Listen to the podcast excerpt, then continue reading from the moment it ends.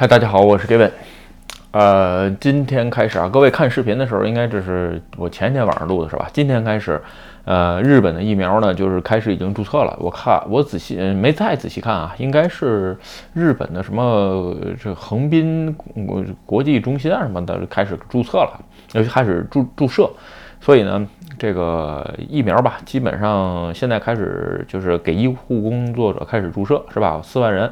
呃，什么时候能注注射完还不知道啊。但是呢，一切都在往好的方向发展。另外一个呢，从现在这个局势来看吧，呃，因为病床数没有解决，所以呢，呃，紧急宣言的提前解除基本上是不可能，还是要到三月初，是吧？至于呃会不会延长，我觉得嗯，真是没什么必要了，疫苗也有了，是吧？这个。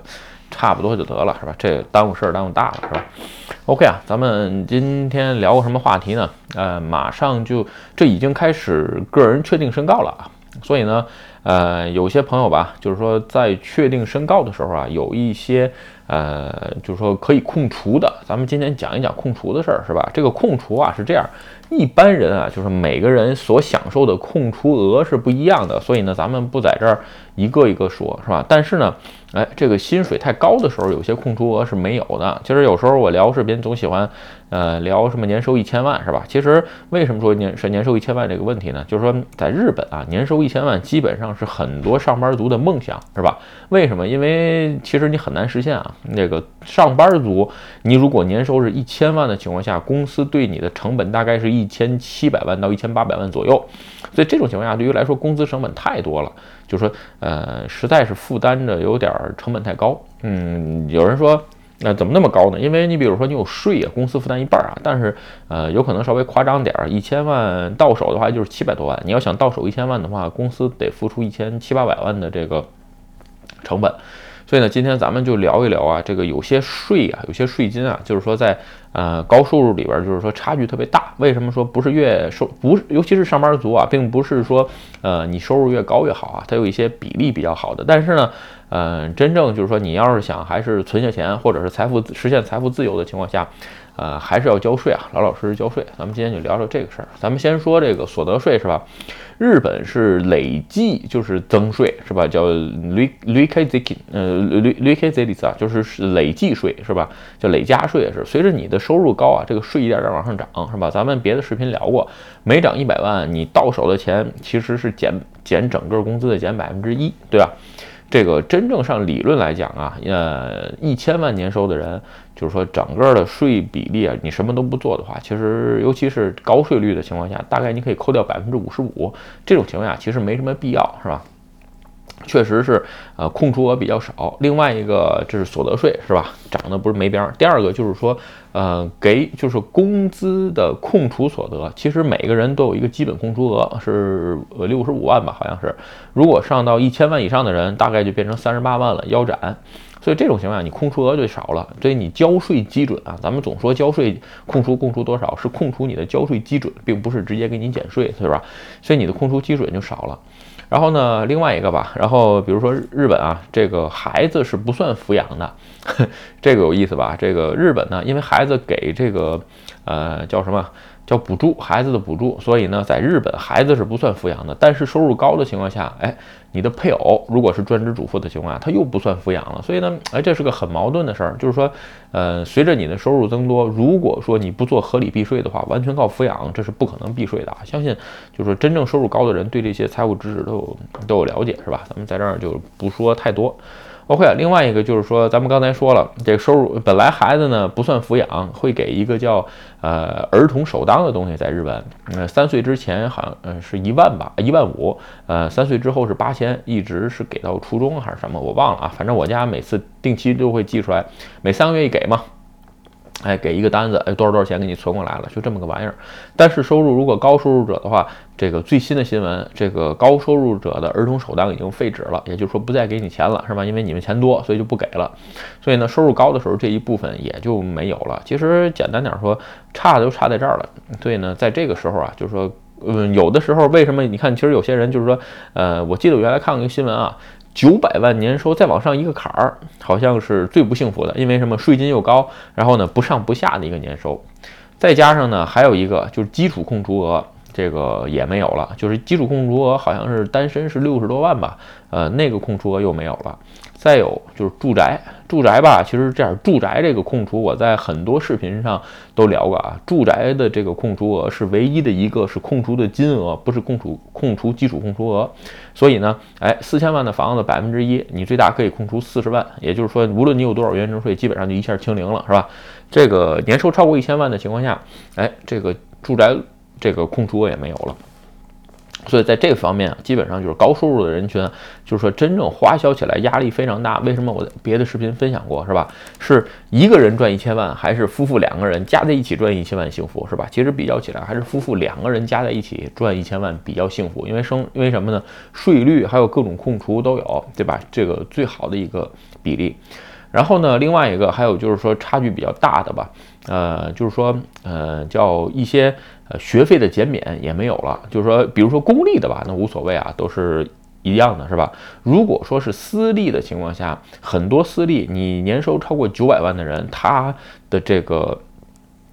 叫什么助学金啊？基本上都是减半儿。如果比如说原来有七十多万助学金，就给你三十多万助学金。就是这个对于呃有钱人来讲，你像我刚才说的这一堆加在一起，其实你年收一千万的人和年收七百万的人的这个生活质量，生就是你可支配的这个流动资金啊，其实差不太多。所以为什么就是说呃总在跟大家讲，就是一定要去做税金的控除，或者是做确定申告，特别是在这个时期啊，就是说你比如我最近的公司小伙伴也在做确定申告。我的确定申告是直接扔给税理师，就是让他尽量帮忙做，是吧？为什么要做确定申告呢？其实确定申告减税、减税、减税的这个部分，就是说已经别的视频介绍过，因为在这个时间点，你做的任何节税政策已经没用了啊，你必须。必须在去年十二月份时候做完，是吧？你比如说故乡税，是吧？还有一些什么呃医疗啊等等等等，这些就是说很多很多啊，包括慈眉达特尼撒，是吧？这个就是这种东西都是可以做节税的，就是说一定要做。为什么不做？你像我刚才说的那一千万，一千万，如果你什么都不做的话，那你交的这个交税额就是一千万的基准。如果你把这些都做完了之后，一千万的交税基准，哎，你再加了一堆抚养，你变成七百万，整个税金会差两个档啊，最起码你比如说抚养是吧？我当时是连我父母还有这个。呃，就是说，就是我爱人的父母吧，一共加了五个抚养，都都放在里边儿。所以我当初七百万年收的时候，我的那个基础控除额才三百多万，所以交不了多少税，是吧？咱们一会儿再讲啊，这个有几个呃控除额比较好的比例。所以啊，就是说在高年收，特别是各位啊，如果说你的收入足够高的时候，一定要做减税。这个东西啊，有人说，嗯，叫怎么说？就是说啊，你减税完之后会影响签证，会影响什么规划？嗯，不好意思啊，这东西完全是。呃，怎么说呢？你要是这么认为，我也没办法。但是我一直是夹着五个抚养，一直这么多年，是吧？然后呢，哎，也是规划了。所以呢，拿钱拿永住，因为我没做过这个操作，所以我也不不敢在这妄自评论。另外一个，这件事儿我只做过一次，所以它有它的个就是个例啊，也是要个案，是吧？不能一概而论。你就是说，如果说你周围十个人规划，只有我这种聊出来的是这样，是吧？就是说，其他人不是这样，那我是属于少数，是吧？这两天在 Clubhouse 里边聊天也是发现啊，就是说，呃，就是说你多听听别人的意见，是吧？你有可能，呃，那天也是听一个嘛朋友说吧，就是说你听一一个人的意见，有可能这件事你看不全，是吧？但是如果你听了一百个人或者是一千个人的意见，你听的人，你同一件事，你听的人的意见越多，你有可能就把这件事的全貌可以看清了，这是非常重要的啊！不要总这个，呃，就是说拿你听到的一件事当它全部去说啊，这是很多就是说。这个 就是说，那聊天人把天聊死的主要原因是吧？OK 啊，咱们再说一下年收里边啊，就是其实在我来看啊，呃，分三个阶段吧，是吧？就是说，如果你年收超过一定的时候，就是说一定要去做节税这个事儿。咱们先说第一啊，第一个阶段就是说，呃，完全没有什么这个，就是说。呃，这些什么税收啊，包括这个都是最低，源泉征收税基本上没有，然后加上住民税、所得税都是最低的情况下，这个年收的坎儿，然后再加上你做做各种节税的情况下，什么阶段？呃，五百万年收。当然了，你说我比这个低，低的情况下，那就你就不用考虑了。就是五百万，为什么说五百万呢？就是说五百万，呃，你可以做各种节税。我刚才说了什么慈米大德尼萨呀，还有什么呃所得控除啊、抚养控除啊，这个金额是站在一个人工作、一个主妇、两个孩子的角度上去定这个，就是五百万年收这种家庭，基本上你做完节税后的效果是。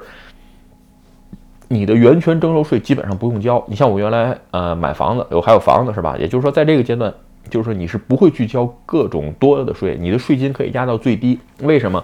五百万的税减减完基础减完这些控除之后，你的交税门槛大概是在三百万左右。有兴趣的朋友可以查一下，三百万基础控除额的人，他的所得税只交百分之十。另外一个，嗯，还有什么住民税什么的，基本上都是相对比较低的。所以吧，就是说如果你在首都圈生活。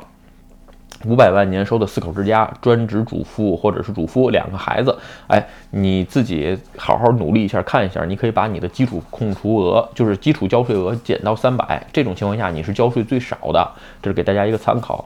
咱们再说啊，另外一个就是说，呃，叫什么？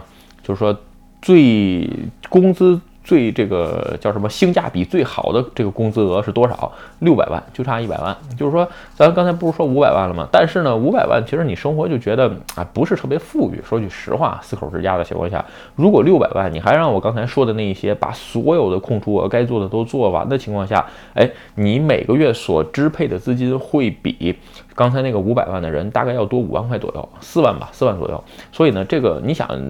上这个上班族啊，每月多四万日元可以支配的情况下，这个生活是很幸福的啊，是。所以呢，哎，各位可以看看这个坎儿，是吧？如果说你是四口之家，一个人工作，是吧？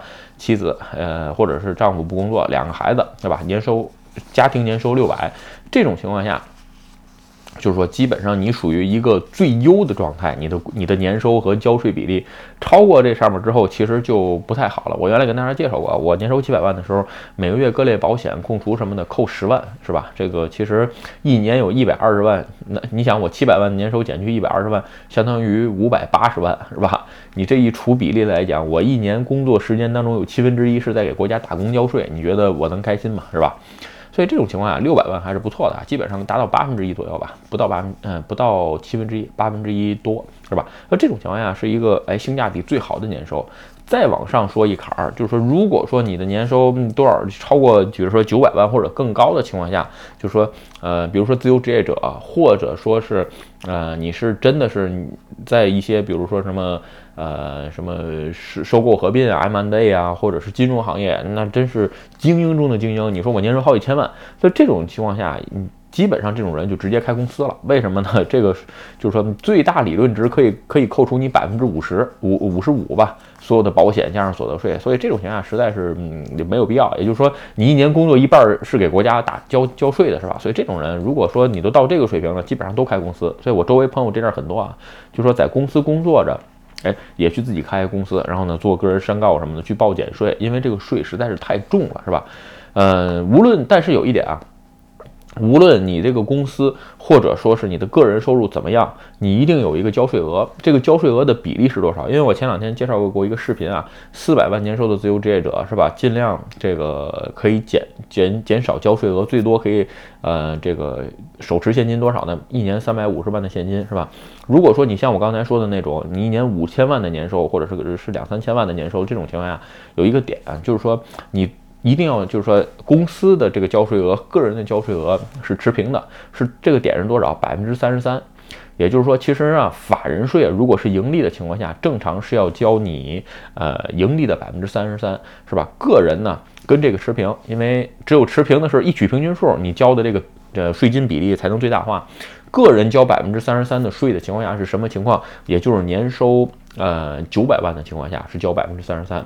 其实这种情况下呢，哎，你反过来算一下是吧？你把各种空除刨去，也就是说你五千万的年收，你大概刨出来个一千五百万，呃，是个人收入，剩下的。这个三千五百万放到公司收入里边，公司呢，哎，盈利的部分是交百分之三十三的税，个人的部分交百分之三十三的税，这两个加在一起就是你整个五千万里边百分之三十三交百分之三十三的税吧。所以呢，剩下的还能多一点，也就是说交个呃一千六百多万，剩下的你还能有个三三千多万，是吧？基本上这种是一种性价比最好的这个。实现财富自由最短的路径啊。除此之外，我还真想不到比这个更优化的，是吧？至于说，嗯，还有其他玩法的情况下呢，嗯，我只能说，我也介绍过啊，开两家公司，是吧？你有两个事业部，五千万的这个年收，哎，你把它开成两个公司，是吧？这种情况下呢，哎，一个是两千五，一个是两千五，因为，呃，你。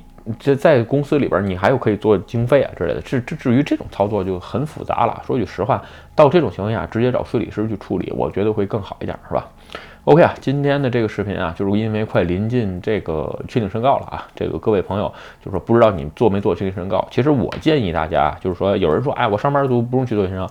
确定申告这个，嗯，就是说确定申告这个事儿啊，是你想去做才需要做，你不要你不想做就不用做。因为什么呢？你只有副业收入的人你才去做，是吧？这种情况下还是需要每个人自己判断跟个人努力，是吧？但是我刚才说的这些吧，就是说并不是说收入越高越好，有些东西你收入高到高到。一定程度，你又不做减税的情况下，其实你的收入不升反降，是吧？在这点，在日本生活的话，这一点是需要注意的。OK 啊，今天的视频就跟大家聊到这儿。如果你觉得我的视频有意思或者对你有帮助，请你帮我点赞或者分享，也欢迎加入 Gavin 的会员频道，会有更多福利。拜拜。